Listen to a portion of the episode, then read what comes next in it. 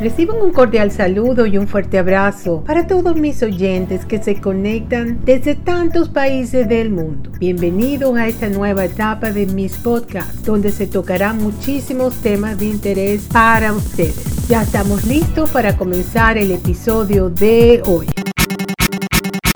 En el episodio de hoy les voy a hablar sobre los cuatro beneficios para la salud que significa tener una mascota. Las mascotas ocupan un lugar especial en la vida de muchas personas. Las mascotas son como si fueran parte de nuestra familia. Muchas personas consideran a las mascotas como parte de su familia. Y es que tener mascotas tiene importantes beneficios para el desarrollo afectivo y para la salud de sus dueños. Por eso, aquí te vamos a hablar sobre los beneficios que nos ofrece tener mascotas en casa. Número 1. Ayudan a reducir la ansiedad. Muchos dueños de mascotas piensan que uno de los beneficios es que los ayuda a controlar o reducir la ansiedad. De hecho, según publica CNN, tener una mascota durante un evento de ansiedad contribuye a reducir el estrés producido en dicho evento. Es verdad, las mascotas sí ayudan porque uno las acaricia y ellos te dan su amor incondicional y eso de una vez te sientes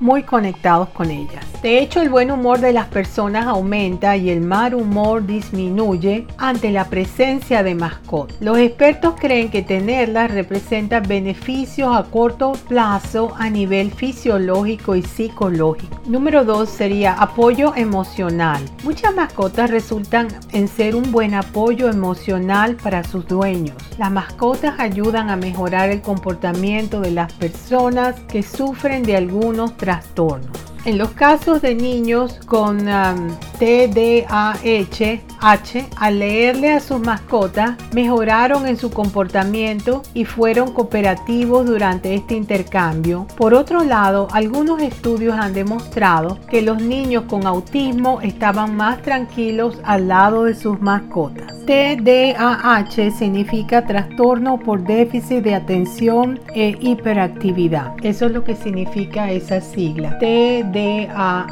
Número 3. Mejora la salud cardiovascular. Aunque este punto está en discusión, tener mascotas como los perros contribuyen a mejorar la salud cardiovascular. Según la opinión de algunos expertos, esto sucede debido a que los que tienen perros salen a caminar con más frecuencia que aquellos que no tienen. Bueno, sí, pero también los gatos, este, yo he visto ahora que los están, le están poniendo su arnés y los están sacando a pasear. Son los gatos que son los que viven dentro de la casa y no están afuera. Porque muchas familias tienen gatos y los tienen afuera y le dan su comida, su agua y tienen su casita afuera. Pero yo también estoy viendo que ahora los gatos también los están sacando a pasear. Número 4. Aumenta el sentido de responsabilidad. Hacerse cargo de una mascota es algo serio. Va más allá de alimentarla sacarla a pasear y de estar pendiente de sus necesidades. Las mascotas también necesitan afecto y esto contribuye a mantener un buen estado de ánimo, así como de asumir responsabilidades, en especial a los más pequeños. Aunque el debate todavía está sobre la palestra, sobre los beneficios de las mascotas y sobre cuál es la, la, mejor, lo cierto es que tenerlas contribuye mucho a tener una vida un poco más tranquila, a vencer la soledad y la ansiedad y ser un poco más feliz. Bueno, yo pienso que sí, yo pienso que es importante tener mascotas porque también se ha comprobado que los niños, los niños chiquitos que los exponen a tener sus mascotas de pequeño, desarrollan, no desarrollan esas alergias tan fuertes en cuando están creciendo, en la adolescencia, en la adultez. Este, las mascotas les dan, este,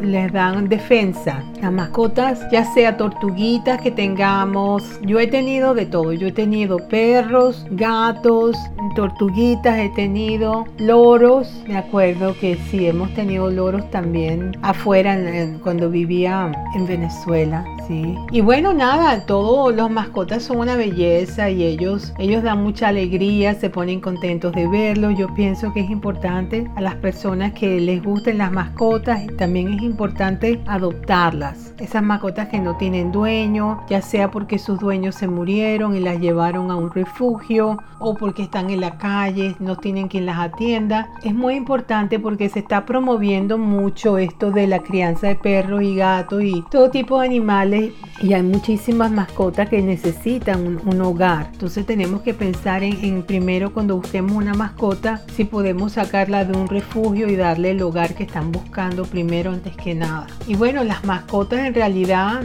son parte de nuestra familia, claro que sí. Bueno, ahora quiero tocar el tema de los cuidados básicos para los animales de compañía, perros y gatos. Esta información sale de madridsalud.es, es la página web. La saqué de ahí y entonces estamos viendo qué es lo que ellos ponen con relación a los cuidados básicos para los animales de compañía, perros y gatos en este caso. La tendencia de un animal de compañía en nuestro hogar implica una serie de responsabilidades relativas a su cuidado y atención que debemos conocer. A continuación se detallan una serie de recomendaciones relativas a estos aspectos. Número uno, la elección de las mascotas y la llegada a la casa. Este es un punto muy importante que debemos tener en cuenta. Después, la alimentación. Número 3, la higiene. 4, la educación. 5, el ciclo sexual y esterilización. 6, visitas al veterinario. 7, ejercicio físico. Esos serían los, los puntos más importantes que hay que hay que tener en consideración cuando los tenemos ya en la casa. Cuál es el lugar donde ellos van a estar al llegar a la casa, que tengan su casita, que tengan su área, donde ellos conozcan donde tengan que ir. Y entonces la otra sería la alimentación es muy importante saber qué es lo que pueden y no pueden comer los animales. Por lo menos esta endulzante que no contiene el azúcar como tal, que se llama stevia, que la sacan de la hoja esta de la hoja stevia, es muy tóxica para los mascotas, gatos, perros y hay que tener mucho cuidado cuando lo tenemos en la casa de que no se nos derrame. Porque una cosa es el azúcar que no es tan grave como esta stevia para ellos. La alimentación es muy importante. También es importantísimo sus baños, acostumbrarse a darle sus baños regularmente, si es cada dos semanas o cada semana. La educación, cómo los vamos a educar. Se puede usar un periódico para ayudar a, a darle unas palmaditas con un periódico que haga ruido pero que no les duela. Enseñarlos cómo ellos pueden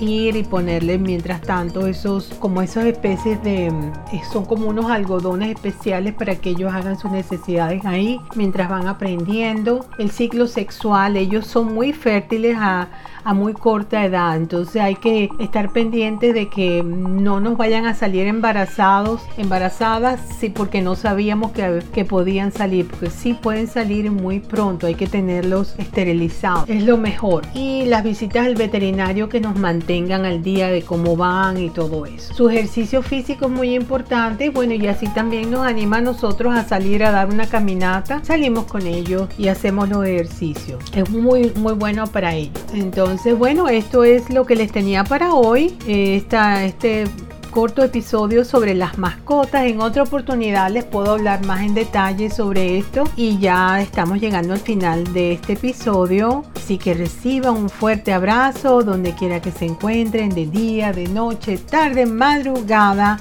Y ya será hasta el próximo episodio. Chao.